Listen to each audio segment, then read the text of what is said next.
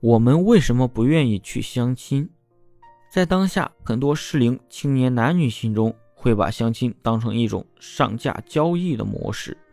介绍人把两边条件摆在台面上，让两个人见面交流，缺少了爱情中应该有的心动和顺其自然。而且，相亲从另一个角度来看，多少有点代嫁或者恨嫁的意味在其中。无论男女。着急相亲，似乎就是在宣告自己着急寻找另一半，几乎等于宣告自己的孤独。其实，现在年轻人的生活很丰富，选择也很多，大家并不认为到了某个年纪就应该完成某件事，因此对相亲这种略显古板的社交模式产生了抵触。